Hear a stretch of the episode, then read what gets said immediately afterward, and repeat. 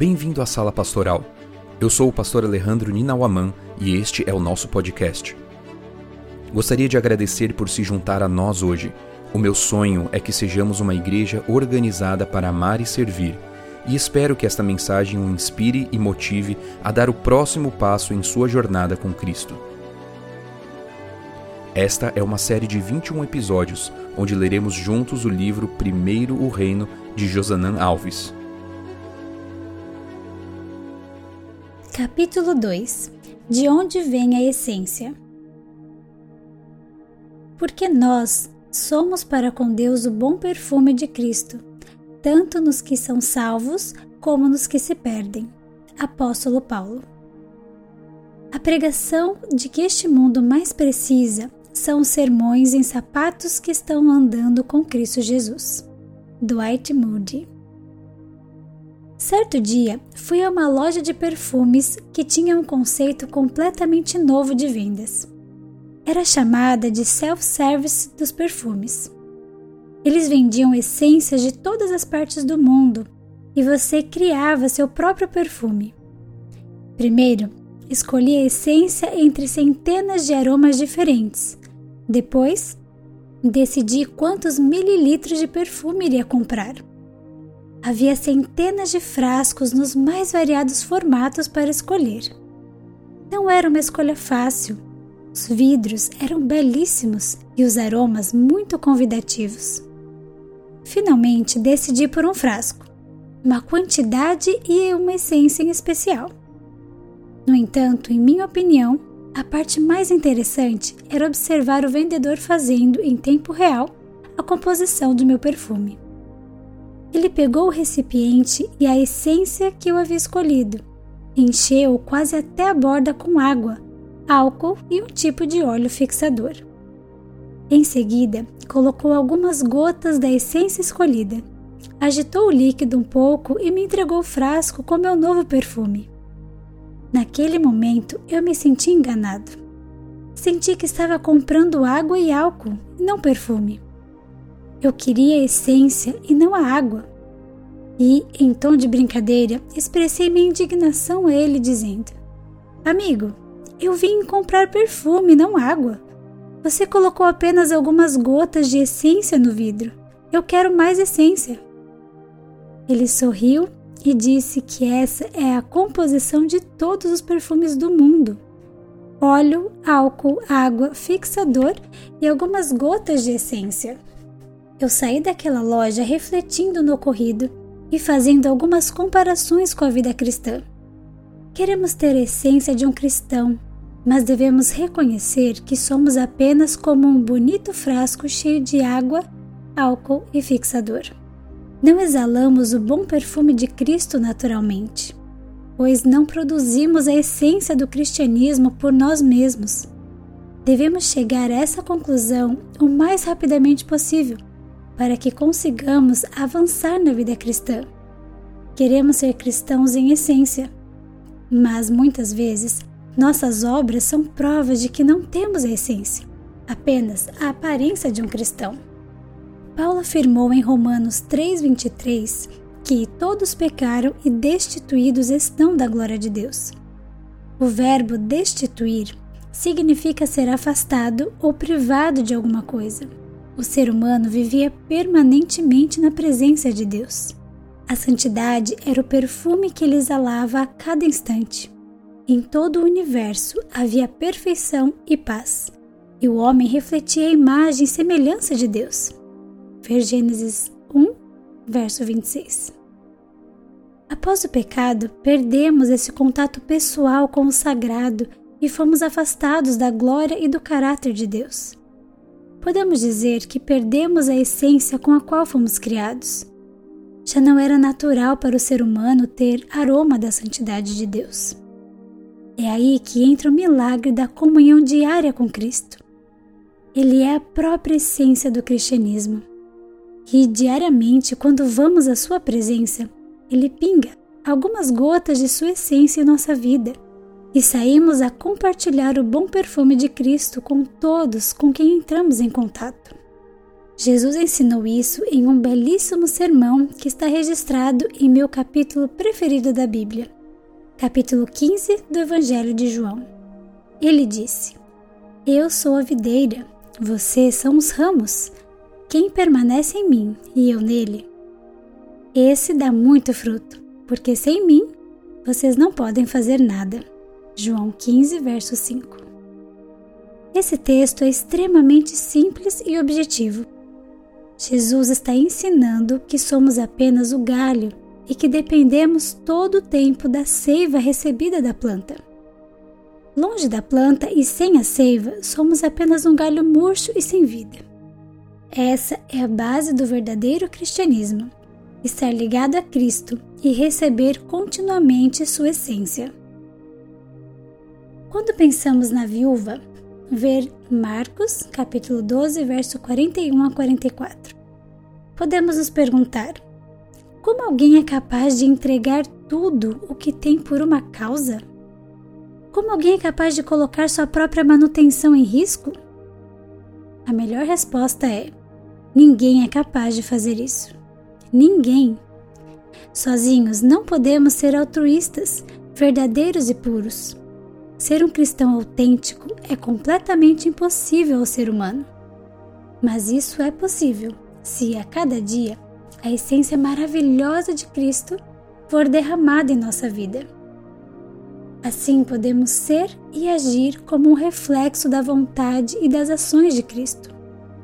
Podemos exalar o bom perfume de Cristo você entende? Bom perfume dele e não nosso, pois não temos o perfume, apenas água e álcool. É nesse ponto que muitos cristãos se atrapalham. Eles começam a vida cristã com grandes sonhos de viver uma vida de santidade, pureza, entrega e poder. E ao longo da caminhada percebem que há um abismo entre o que pretendiam ser quando se tornam cristãos e o que são na prática, no dia a dia. Nessa situação, nossas perguntas geralmente são: O que posso fazer para ser um cristão verdadeiro?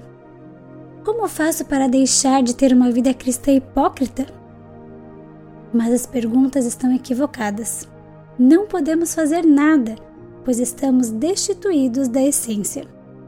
Precisamos permitir que Cristo atue em nós que Ele derrame em nós sua essência e nos permita compartilhar seu perfume. As perguntas corretas seriam: O que Cristo pode fazer em mim? Ou como posso permitir que o agir de Cristo em mim me torne um cristão genuíno? Veja essa citação do livro Caminho a Cristo. Você sente que o pecado separou você de Deus e que está cativo do poder do mal. Quanto mais luta para escapar, mais percebe sua incapacidade de vencer. Seus motivos são impuros, seu coração também. Você vê que sua vida está repleta de egoísmo e pecado.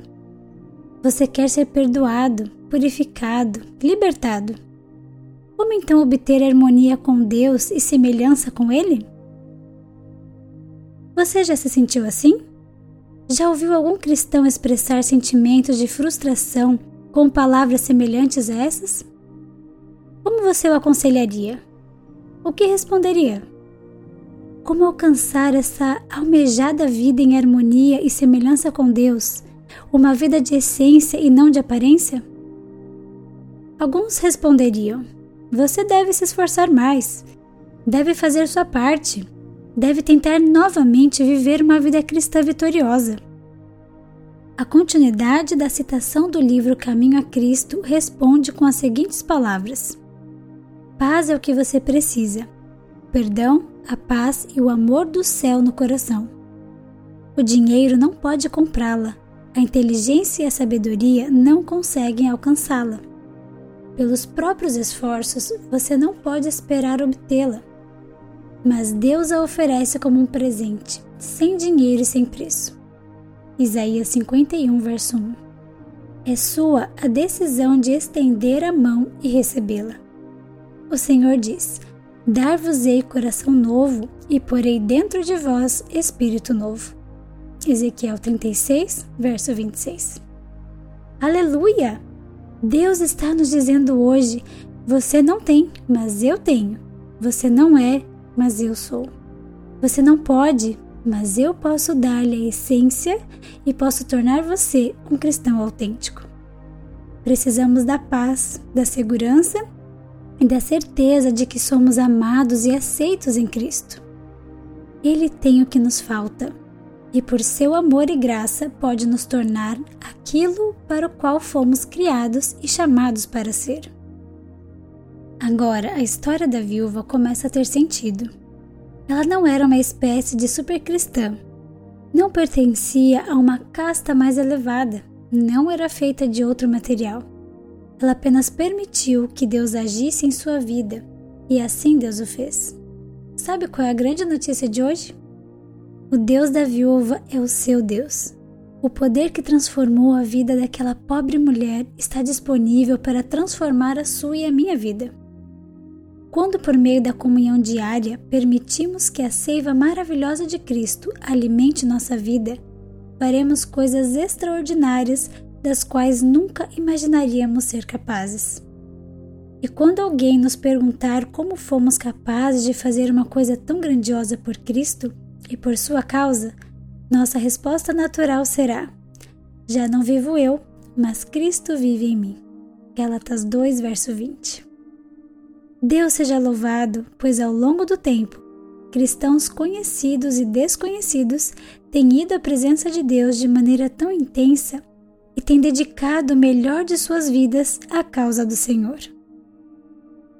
Em 3 de outubro de 1895, um grupo de missionários desembarcou na Colômbia Britânica, chamada de Costa do Ouro, hoje conhecida como Gana, no continente africano. Eles vieram como resposta a uma série de solicitações feitas por cartas enviadas à Associação Geral por parte de um adventista africano chamado Francis Dolphin. Ele estava liderando um grupo de crentes na região, mas necessitava de auxílio. Quatro missionários atenderam a solicitação de Dolphin. O líder era um homem chamado Dudley Hale acompanhado por um comportor chamado G.P. Riggs e um casal de enfermeiros, George e Eva Kerr. O casal Kerr veio acompanhado de seus dois filhos.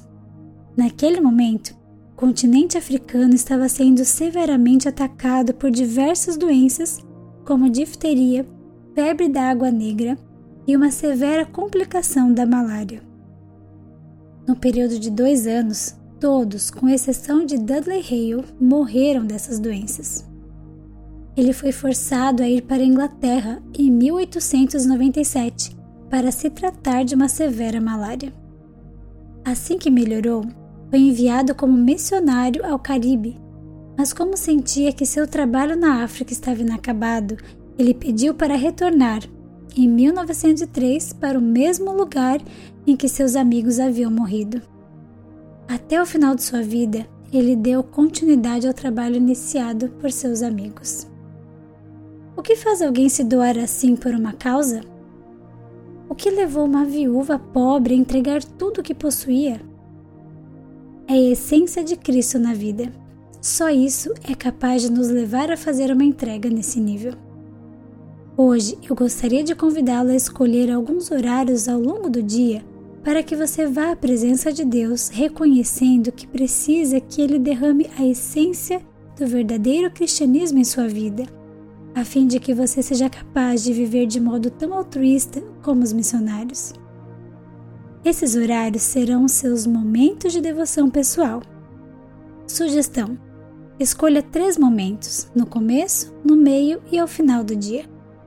Talvez nos primeiros dias você precise da ajuda de um despertador. Pare todas as atividades e priorize esses momentos para desfrutá-los na presença de Deus. Ao definir os horários, faça uma oração e peça a Deus que o ajude a cumprir o compromisso estabelecido. Que Deus o abençoe nessa caminhada.